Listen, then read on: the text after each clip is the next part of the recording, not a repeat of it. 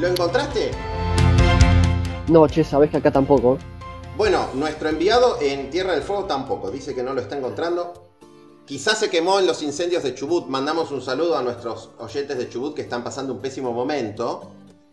Sí. Mandamos por Sí, todo sí, el país emisarios buscando, ¿no? Este. A ver si habían llegado, a ver si eventualmente había llegado a algún lado. No nuestros emisarios, por supuesto, nuestros emisarios llegaron. No, hay que la gente que no nos escucha, quizá que nos escucha por primera vez, este, debe estar diciendo, ¿qué están diciendo estas personas, no? Estos individuos. este, porque el podcast se titula eh, Buscando a Herd. Eh, Esperando, esperando a Ger. esta- oh, esperando, perdón. Y ahora se sigue buscando, lo empezamos a buscar ya, ¿no? Este, hay que Empezamos contar- empezando a buscar, exactamente. Porque, el- digamos, tiene un problema el, el- el título que es esperando. La pregunta es, ¿a dónde lo estamos esperando? Bueno, así que ahora lo salimos a buscar. ¿Vos a dónde lo fuiste a buscar? Yo estoy grabando hoy desde Santa Rosa de Calamuchita, Córdoba. Por eso quizás haya algún un ruido raro en mi, en mi, en mi voz, pero este, Por acá cuento que todavía no llegó. Ok, ok, ok. Bueno, no, acá en Buenos Aires tampoco está. Este, es más difícil de encontrarlo porque somos muchos millones, ¿no? Exactamente. Yo te digo que di vuelta unas cuantas piedras por acá, eh, sigo sin encontrarlos.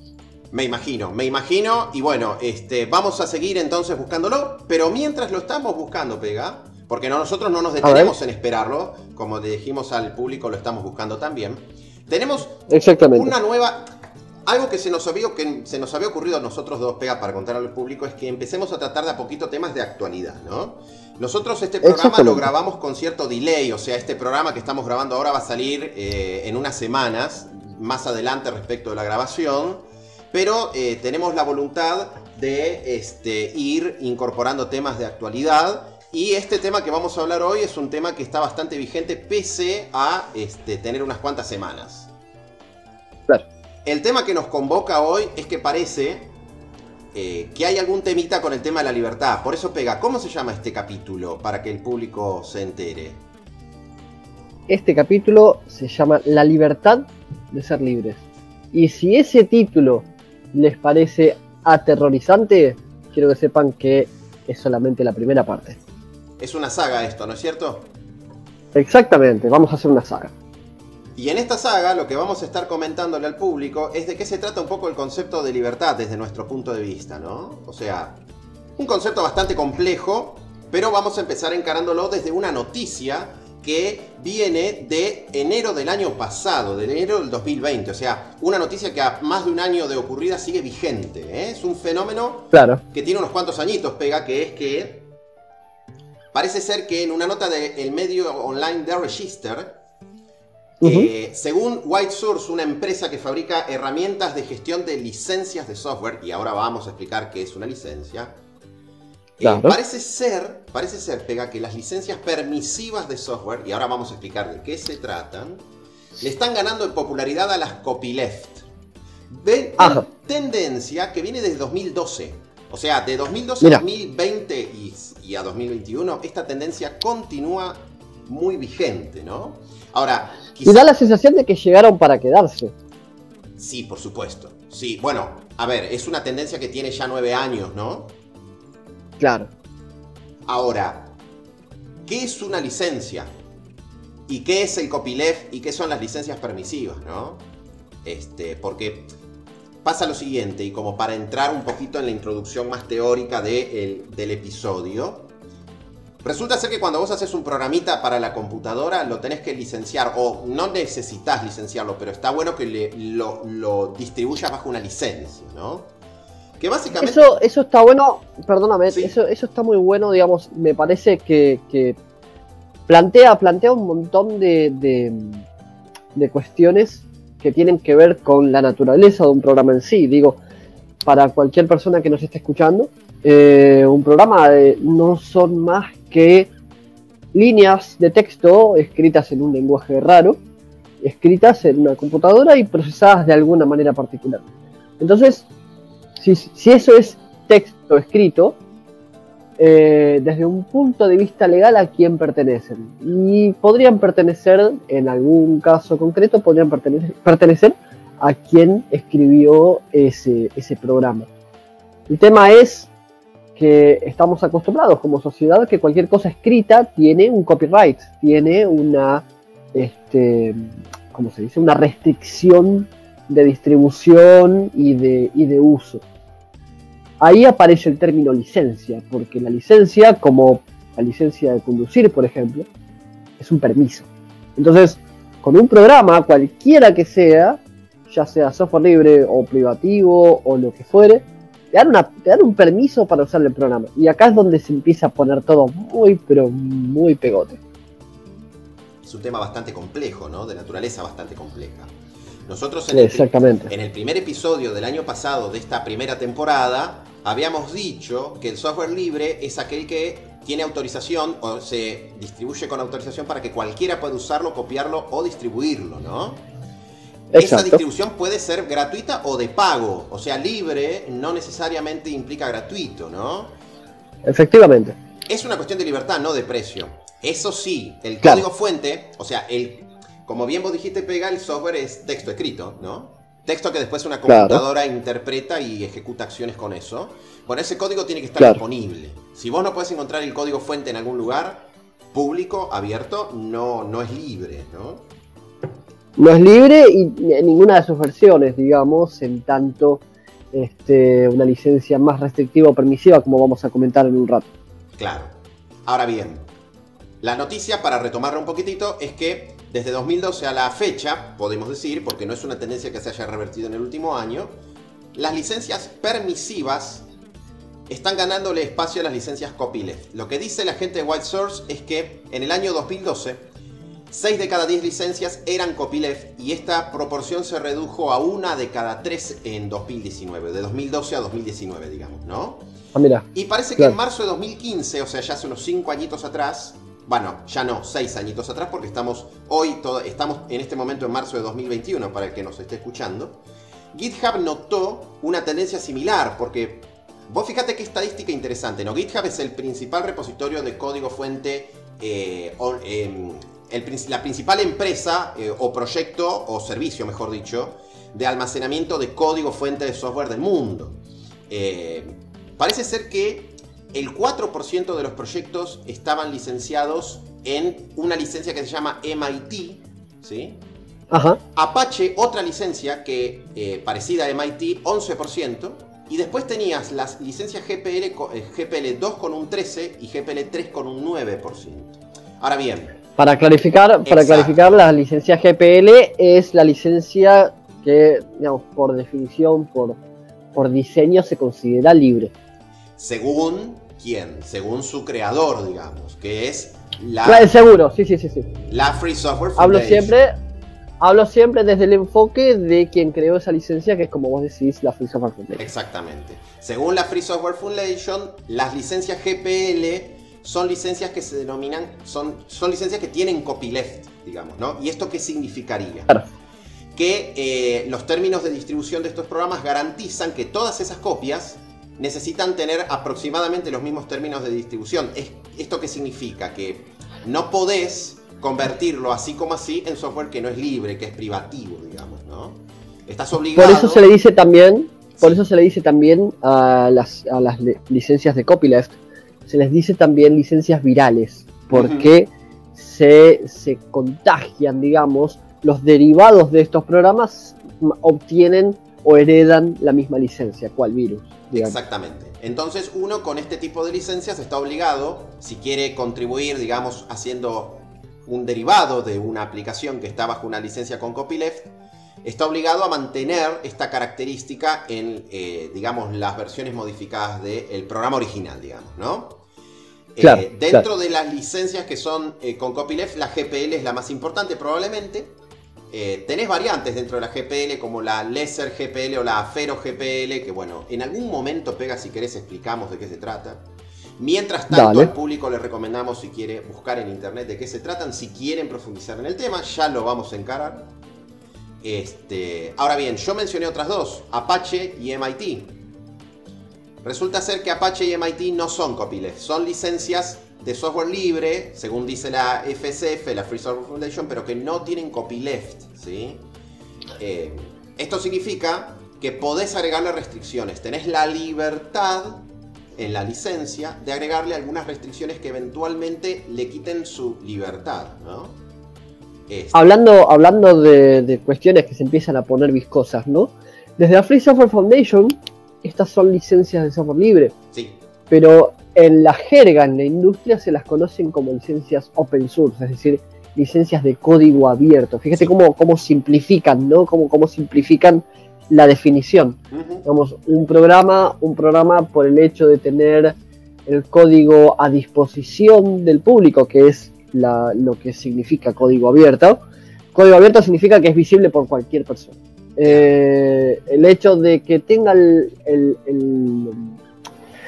código fuente visible a, cualquier persona no implica ni que sea libre ni que sea open source desde la, desde la definición tradicional de open source. O sea, porque pueden no dejarte hacer un montón de cosas y a la vez te dejan ver el código fuente. Entonces por ahí habría que acotar un poco es como, si, cada cosa. es como si me dijeras, pega, que es condición necesaria pero no suficiente para que sea libre. Claro, exacto, exacto. Ahora, según tengo entendido, y según es creo que es importante contarle al público que pronto vamos a continuar con esta pequeña saga en donde vamos a hablar de que la FSF, la Free Software Foundation, no es el único actor en este tema, en este asunto, porque vos hablaste de open source. Bueno, parece ser que hay algo que se llama Open Source Initiative, iniciativa open source, ¿no? Ajá, ajá. Entonces la iniciativa open source tiene sus propios puntos por los cuales te dice qué es software, software no libre, software de código abierto y software que no es de código abierto. Y hay una especie de debate, ¿no? Entre lo que es libre o no libre y lo que es abierto o no abierto en cuanto a lo que dice la FSF y lo que dice la OSI, la Open Source Initiative. Me parece que eso va a meritar otro episodio de esta saga. Eh, porque da, no, desde ya, desde ya. Hay mucha da, tela para, largo. Da para largo, pero para que para quienes nos están escuchando tengan una idea de lo que se viene. Eh, esto les aseguramos que se va a poner interesante, se va a poner complejo y pegajoso. Eh, eventualmente, una licencia de software libre tradicional, una licencia con copyleft, según eh, aboga la Free Software Foundation, la Fundación de Software Libre, eh, es una licencia que tiene cuatro libertades básicas que hemos ya comentado y que esencialmente permite hacer virtualmente cualquier cosa con ese programa siempre y cuando se mantengan los términos en los cuales el programa se distribuye, es decir, la licencia, quién lo programó, quién estuvo involucrado en, este, en la creación de ese programa. Ahora, eso tiene un problema implícito, digamos, que tiene que ver con que si yo mañana quiero agarrar un programa de estos que se considera estrictamente software libre y lo quiero mezclar con otro programa que no es software libre, o peor aún, porque voy a modificar este programa, lo voy a modificar con este código mío, digamos, oraciones mías que no quiero que eh, lleguen al público, esta licencia eh, llamada software libre, me exige a mí que yo muestre el código que no quiero mostrar, lo cual ya representa un problema desde el vamos, porque tenemos un problema de compatibilidad. Yo no quiero mostrar este nuevo código mío, pero esta licencia me está obligando, entonces, ¿por qué es libre si a mí no me deja hacerlo? Por otro lado, las licencias open source o las licencias libres permisivas, como bien habías comentado antes, son licencias que me permiten a mí mezclar y remezclar y, reversionar y, hacer lo que yo quiera con este programa, a tal punto que yo mañana digo, este nuevo programa que hice no quiero que nadie vea mi código porque, no sé, de repente tengo, qué sé yo, la resolución a una ecuación que, este, matemática que tiene, no sé, cientos de años y me valgo de esa pequeña cuestión como para este, hacer que mi programa funcione mejor o más rápido o, con mejor calidad que el resto y por eso no quiero mostrar mi código porque es secreto industrial. Mm. Una licencia de software libre con copyleft no me deja hacer eso. Sin embargo, una licencia de software libre permisiva o bien una licencia open source sí me deja y eso provoca que el resto de la gente no pueda ver ese código fuente. O sea que Entonces, es una cosa muy curiosa, Pega. Es casi un tema filosófico, ¿no? Porque es la, eh, te obligan, como bien dice el título de esta, de esta, de esta saga, la libertad de ser libre, ¿no? Eh, como que claro, sos libre, pero te están obligando a, a, a ser libre, lo cual, algo, ¿no? claro. Exactamente. Se abre un debate interesante. Bueno, quizá tengamos que traer algún momento a algún filósofo para que nos desasne un poco estas cuestiones y convertir esto Probablemente. en un café literario, o mejor dicho, en un café filosófico. Así que sí, probablemente tengamos algún invitado con, con- con esos conocimientos de los que nosotros carecemos, este, a quien le daremos Ojalá, el micrófono para, bueno, para, para hacernos volar un poco entre tanto, ¿no? Kant y, y Nietzsche y bueno, convertir un domingo en algo, en algo hermoso. Buenísimo. Entonces, esto se ha convertido de repente en un problema filosófico, pero te cuento, Pega, que según esta noticia que, que es de enero de, 2010 de 2020, como para poner nuevamente a la gente eh, en, en- en foco, eh, parece ser que Sí. primero los 10 proyectos de código abierto, de código abierto más importantes están gestionados por Facebook, Google y Microsoft, ¿sí? Sí. Empresas que, empresas que difunden sus proyectos en licencias que son permisivas, o sea, las licencias de código abierto Apache, MIT y BSD, que es una Ajá. licencia de la cual después no vamos a hablar de la licencia, sino del proyecto BSD después en algún programa, si querés, pega. Este, así Me que parece bien. vamos a volver al tema BSD. Ahora, parece ser que empresas detrás de proyectos como de código abierto como Elasticsearch, Redis, Docker, parece que están un poco molestas con Facebook, Google y Microsoft porque dicen que estas empresas enormes monetizan estos proyectos de código abierto y no devuelven nada a cambio. ¿no? Entonces parece que están Mm. cambiando algunas licencias para impedir esto. Interesante, ¿no? Ajá. Sí, sí, sí, sí. Ahora, esto parece que está impulsando el uso de licencias que no son copyleft, o sea, licencias de código abierto permisivas. Pero, por Claro. otro lado, en el ámbito del cloud computing hay un resurgimiento en el interés por licencias fuertes copyleft, ¿no? O sea, licencias libres Ajá. como la Afero GPL muy restrictivas, ¿no? ¿Por qué? Sí, sí, sí, sí, sí. Porque eso te da mucha garantía de que los consumidores de ese software van a seguir siendo miembros de la comunidad. En vez de empaquetar el software Claro. y modificarlo para su propio beneficio eh, comercial, digamos, ¿no? Eh, Claro. Así que, Eh, eh, lo que decíamos antes, que eventualmente ese código va a volver a la comunidad y se va a poder seguir estudiando y distribuyendo, etcétera, etcétera. claro, exactamente. Así que, fíjate qué paradoja, ¿no? Como para ya ir cerrando este nuevo episodio del podcast, qué interesante. Porque pega, como siempre decimos, o como siempre digo yo por lo menos, eh, que tenemos la idea de que con este podcast cada eh, eh, oyente se lleve más preguntas que respuestas, ¿no? Porque también eso es... Es la idea. Claro, también un poco eso es como la filosofía, ¿no? Eh, yo tenía un- una profesora de filosofía en el secundario, porque yo soy una de esas personas que tuvo filosofía, semiótica y sociología en el secundario, eh, que decía que... Se la te cayó el DNI, mira atrás.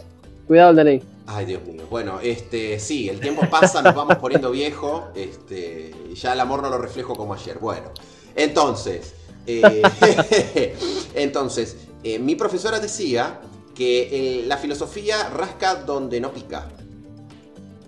Claro, y claro. genera más preguntas que respuestas. Y a mí me parece que el mundo de la tecnología, porque este en definitiva es un podcast de tecnología, no es un podcast de humanidades y ciencias sociales, pero fijémonos, ¿no? Como el tema de la tecnología está tan empapado de estos temas que al final termina teniendo un trasfondo filosófico muy fuerte y terminamos rascando donde no pica también y terminamos abriendo un montón de preguntas. Al final ahora tenemos que traer un filósofo al programa. no, tal cual. En algún momento quizás vamos a, a- hacer alguna suerte de memorabilia, digamos, como para, como para hacer una especie de, de línea histórica de dónde, de dónde estamos y de dónde venimos desde un punto de vista tecnológico e informático. Pero en resumidas cuentas, yo me acuerdo que cuando yo era chico la informática era algo casi, casi tabú. Y hoy en día es- es- forma parte literalmente de nuestros bolsillos. Sí, Este, Sí, sí, sí, de nuestros- de nuestras en algún de reloj. punto, tal cual, tal cual. Y en algún punto con tanta integración, con tanto, estar- estando tan empapados de esta tecnología continuamente, eventualmente se se vuelve necesario darle algún tipo de interpretación y algún tipo de enlazamiento con otras áreas. Y ahí aparece la filosofía, y aparecen cuestiones legales, y aparecen un montón de cosas que vamos a ir viendo de a poco. Bueno, es que en definitiva la tecnología está al servicio de los humanos, por lo menos hasta que, la, hasta que las reglas de Asimov se cumplan o dejen de cumplirse y empieza a ser al revés, ¿no? Que de repente empecemos los Toco madera, digamos, por ahora se está manteniendo así. De la tecnología. Este... Por las dudas les recomendamos a nuestros oyentes que no miren Matrix, no miren Matrix, no miren Matrix. Pero nuestros oyentes ya deben haber visto Matrix. Matrix. Ay. Me diste ganas de volver a verlo. Me diste ganas de volver a ver Matrix. Qué buena película. Sí, Sí, sí, sí. Qué buena película. Sí, sí, sí, totalmente. Total. En algún momento te propongo, Pega, ya que estamos, porque nosotros siempre salimos con más programas de los que venimos atrás, ¿no? O sea, por cada episodio abrimos tres programas. Te propongo que en algún momento, si querés, encaremos el tema de alguna de estas hermosas películas de ciencia ficción distópicas y en alguno de nuestros podcasts. Y lo enganchemos un poquito con esto de eh, la libertad de software y de, y de la computación, ¿no? Totalmente, totalmente. Que es algo tan... Aprovecho, aprovecho para meter un granito. Aprovecho para meter un granito. En Matrix eh, Reloaded, no me, falta no me falla la memoria, Matrix recargado, la escena en la que Trinity está hackeando una central nuclear usa un comando de consola que es real y existe. Ok, esto se puso muy interesante, ¿eh? Muy interesante. En especial porque vamos a probar esa, esa, esa ese comando de consola contra la central de Atucha. Este, a ver qué pasa. Estamos lejos, no. bueno, por suerte ese comando era para SSH1 y ya no existe hace muchísimos años SSH1, así que ya no sirve. Qué cosa interesante, pero voy a déjame pegar cerrar el programa porque nos vamos a quedar hablando de SSH1, etcétera, si nos vamos a ir al siguiente episodio de SSH. Así que bueno. Bueno, Pega, disfruta de tu, de tu presencia, eh, de tu búsqueda en Santa Rosa de Calamuchita. Capaz que Herd, como es un, es un, es un kernel, o sea, es un núcleo, como explicamos en otro programa, eh, que forma parte del proyecto New, quizá veas un New por los montes corriendo y quizá, no sé. Eh, quizás lo vea.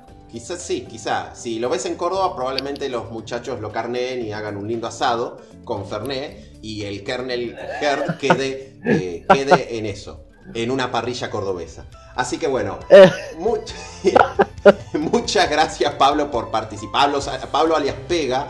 Eh, Pablo González, alias Pega, por participar de nuestro podcast como cada dos semanas siempre. Mi nombre es Gonzalo Cosi y esto ha sido un nuevo episodio de esperando, barra si quieren buscando a Herd. Y bueno, los estaremos, nos estaremos eh, escuchando, no viendo, todavía, probablemente nos veamos en algún momento. Nos, estamos, nos estaremos escuchando en aproximadamente dos semanas a la misma hora y por el mismo canal. Muchísimas gracias y que tengan un excelente, una excelente semana.